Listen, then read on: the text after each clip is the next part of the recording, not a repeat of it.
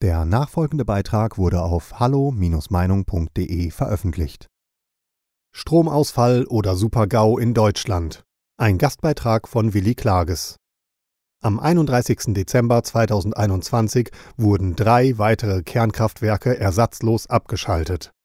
Ungeachtet der mangelhaften Grund- und Mittellast-Stromerzeugung ließ die deutsche Bundesregierung am 31. Dezember 2021 das Kernkraftwerk Grundremmingen C in Bayern, das Kernkraftwerk Gronde in Niedersachsen und das Kernkraftwerk Brockdorf in Schleswig-Holstein mit einer Nettoleistung von 4058 Megawatt ersatzlos abschalten Aufgrund fehlender Energiespeicher wurden diese stets zur Verfügung stehenden riesigen drei Kernkraftwerke bis zu ihrer staatlich angeordneten Abschaltung fast täglich eingesetzt, um bedrohliche Spannungsschwankungen innerhalb des deutschen Stromnetzes auszugleichen in zwölf Monaten sollen die letzten Kernkraftwerke ersatzlos abgeschaltet werden. Wenn man am 31. Dezember 2022 die letzten deutschen Kernkraftwerke ersatzlos abschaltet, werden in Deutschland die wichtigsten Stützpfeiler der deutschen Stromversorgung zerstört. Die letzten drei Kernkraftwerke Emsland in Niedersachsen, Neckar-Westheim 2 in Baden-Württemberg und Isar 2 in Bayern mit einer Nettoleistung von 4055 Megawatt sind derzeit strategisch ungemein wichtige Grundlastkraftwerke, die praktisch rund um die Uhr laufen. Die Abschaltung der letzten deutschen Kernkraftwerke von 2021-2022 wird letzten Endes zum Zusammenbruch des deutschen Stromnetzes führen Aufgrund der Kürzung der konventionellen Reservestromerzeugung von 80 Prozent der Stromnachfrage im Jahre 2011 auf 36 Prozent im Jahre 2022 muss die geplante Abschaltung der letzten Kernkraftwerke zwangsläufig unumkehrbar ins Chaos führen. In der Bundesrepublik Deutschland fehlen ab 2023 ständig mindestens 50.000 Megawatt Strom, deshalb ist die Abschaltung der letzten Kernkraftwerke verantwortungslos Infolge der vollkommen ungenügenden Grund- und Mittellast-Stromerzeugung genügen bereits eine im Winter typische längere Dunkelflaute ohne Wind und Sonne sowie 5 bis 10 Grad Kälte, um zukünftig einen flächendeckenden Zusammenbruch des nationalen deutschen Stromnetzes zu verursachen. Risiken der Kernenergie waren hinlänglich bekannt. Wer auf dem Tiger reitet, kann nicht mehr beliebig absteigen. Sprichwort aus China. Alle deutschen Regierungen wussten, als sie sich für die Stromerzeugung durch Kernkraftwerke entschieden, dass der Betrieb und der Rückbau von Kernkraftwerken spezielle Risiken bringen würde. Nach der Abschaltung der Kernkraftwerke müssen zum Beispiel die Brennelemente mindestens fünf Jahre in Abklingbecken gekühlt werden, um eine drohende Kernschmelze der Brennelemente zu vermeiden. Wenn die Kühlpumpe wegen Dieselmangel oder aus anderen Gründen ausfallen, kommt es zwangsläufig zur gefürchteten Kernschmelze der Brennelemente und zur Freisetzung von tödlichen radioaktiven Strahlen. Aufgrund der vollkommen ungenügenden Grund- und Mittellast-Stromerzeugung ist die geplante Abschaltung der letzten Kernkraftwerke nicht nur verantwortungslos, sondern angesichts der gegenwärtigen und zukünftigen instabilen Stromversorgung geradezu extrem gemeingefährlich. Ein längerer, totaler Zusammenbruch des nationalen Stromnetzes könnte sich zu einer unfassbaren Katastrophe entwickeln und alle Lebensbereiche grundlegend zerstören, falls es im Jahre 2023 in den Abklingbecken der sieben stillgelegten Kernkraftwerke, die in den Jahren 2019 bis 2022 vom Netz genommen wurden, zur gefürchteten Kernschmelze der Brennelemente und zur Freisetzung von Radioaktivität kommen sollte.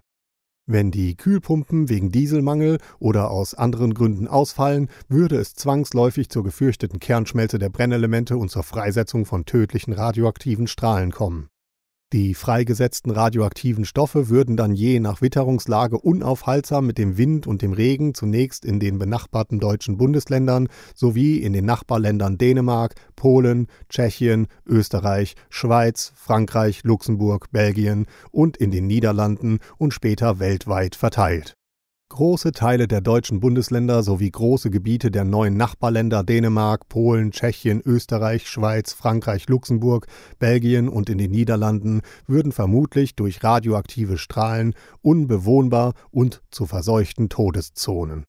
Die radioaktiven Strahlen führen je nach Verstrahlung unabwendbar binnen weniger Stunden oder Tagen zum Tod. Kein Arzt und keine Medikamente können den schleichenden Strahlentod verhindern. Alle tödlich verstrahlten Opfer sterben unter furchtbaren Qualen, falls sie keine starken Schmerzmittel erhalten. Wiedererrichtung einer stabilen deutschen Stromversorgung. Unsere Heimat darf nicht weiterhin als menschenverachtendes Experimentierfeld missbraucht werden. Nachfolgende Generationen sollen uns später nicht den Vorwurf machen, dass wir uns feige weggeduckt und keinen Widerstand geleistet hätten.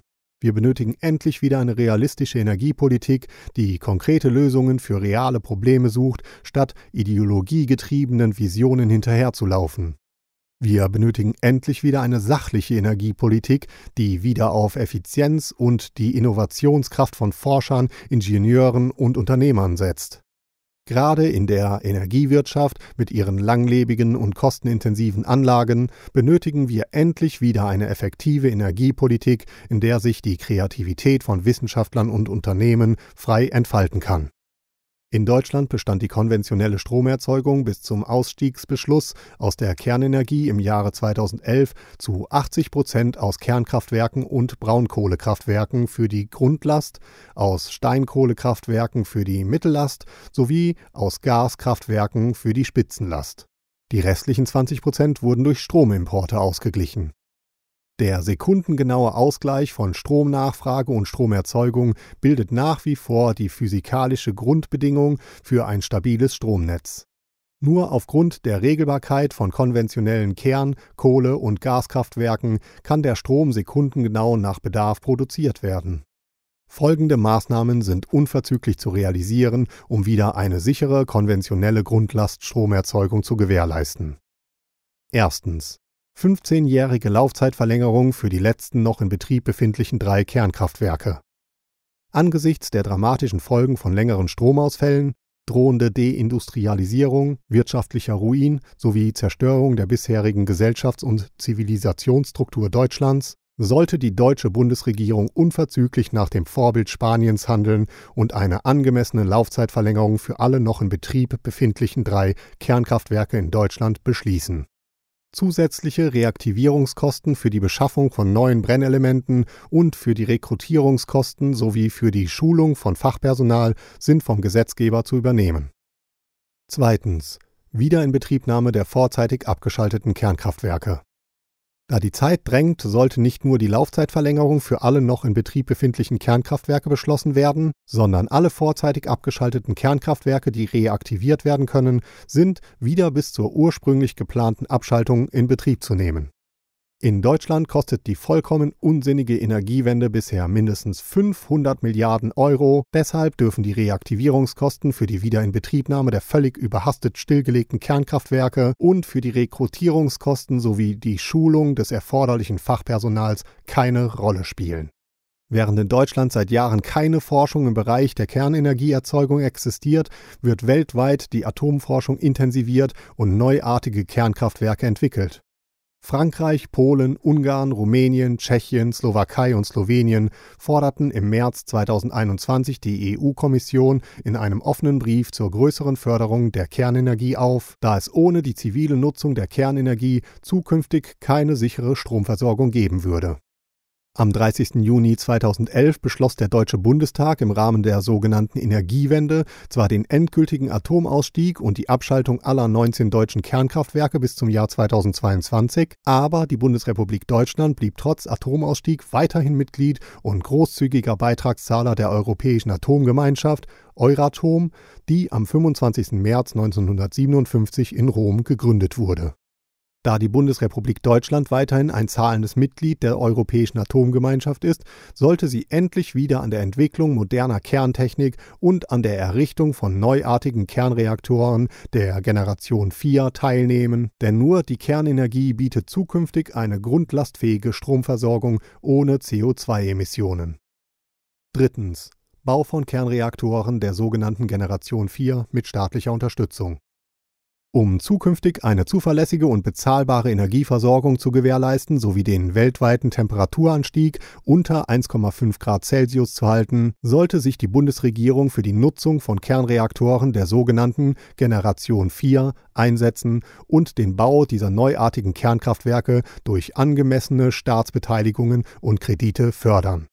Die neuartigen Kernreaktoren der Generation 4 DFR gleich Dual Fluid Reactor, SMR gleich Small Modular Reactor unter anderem, sind extrem kompakt, physikalisch sicher und produzieren keine hochradioaktiven Abfälle.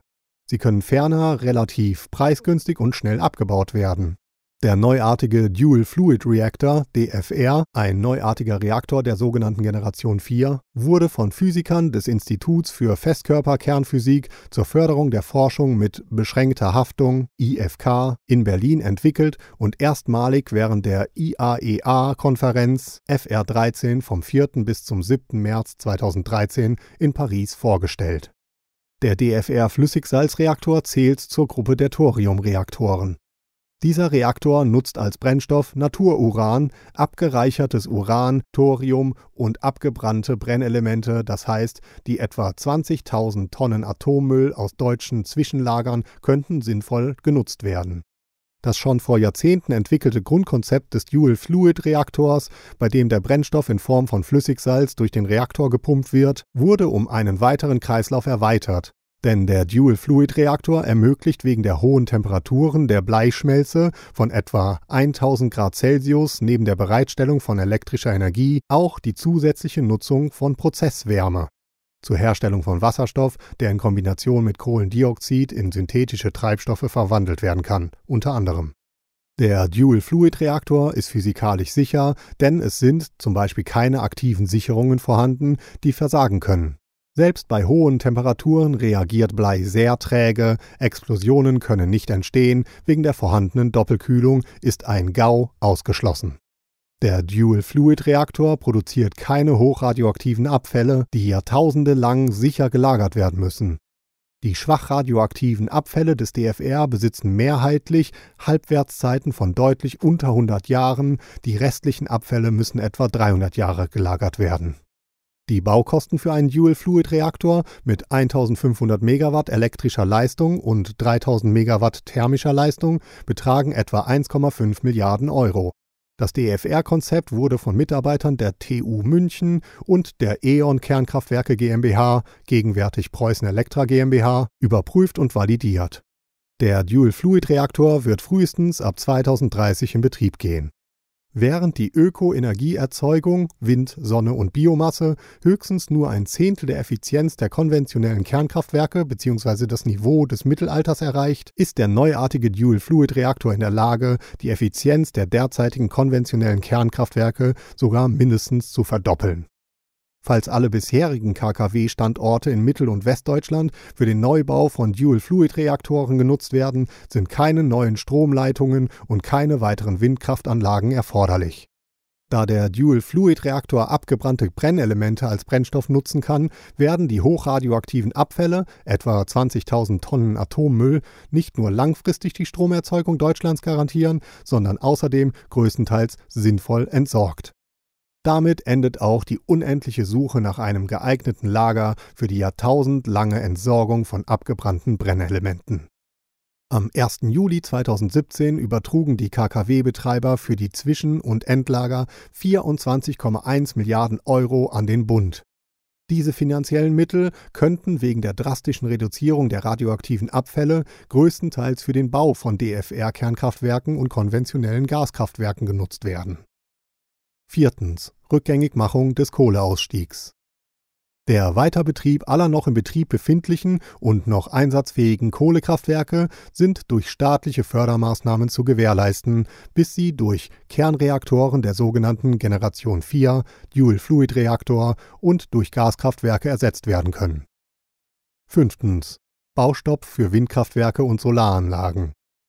Regenerative Energieträger, Windkraft und Photovoltaikanlagen sind aufgrund ihrer ökologischen und physikalischen Begrenzungen letztlich keine grundlastfähigen Stromerzeugungsanlagen, sondern nur ergänzende Stromerzeuger Windkraftwerke und Solaranlagen können ohne entsprechende Speichermöglichkeiten nachweislich nur ergänzende Funktionen innerhalb der Energieerzeugung übernehmen, aber sie können niemals eine zuverlässige Energieversorgung und die unbedingt erforderliche Versorgungssicherheit gewährleisten. Da der gegenwärtige Ausbau der Windenergie nachweislich wesentlich mehr Schaden als Nutzen verursacht, dürfen keine weiteren Wind- und Solarenergieanlagen genehmigt werden es geht gegenwärtig um Sein oder Nichtsein und ob nachfolgende Generationen eine lebenswerte Zukunft haben werden oder nicht. Wir müssen endlich wieder zur Vernunft und Wahrheit zurückkehren. In diesem Kampf um Sein oder Nichtsein können wir nur siegen, wenn wir uns an den jahrhundertealten Tugenden unserer Vorfahren orientieren, denn ein Volk von Feiglingen und Mitläufern wird sang- und klanglos für alle Zeiten verschwinden. Ohne die Rückkehr zur Realität, Gerechtigkeit, Vernunft und Wahrheit sowie ohne radikale Reformen wird unsere Heimat schon sehr bald zur Hölle auf Erden werden. Mit freundlichen Grüßen, Willi Klages. Weitere Erläuterungen finden Sie in der anliegenden PDF-Datei auf unserer Homepage. Bei diesem Beitrag handelt es sich um die Meinung des Verfassers. Hallo Meinung ist überparteilich und lässt einen offenen Austausch unterschiedlichster Meinungen aus dem breiten demokratischen Spektrum zu. Die Beiträge unserer Leser sind eine Meinung bei Hallo Meinung und geben nicht generell die Meinung von Peter Weber und Hallo Meinung wieder. Liebe Zuhörer, ohne Sie wäre unsere Arbeit nicht möglich. Alle Informationen zu unserer Kontoverbindung finden Sie im Begleittext. Herzlichen Dank für Ihre Unterstützung. Weitere Beiträge finden Sie auf hallo-meinung.de. Wir freuen uns auf Ihren Besuch.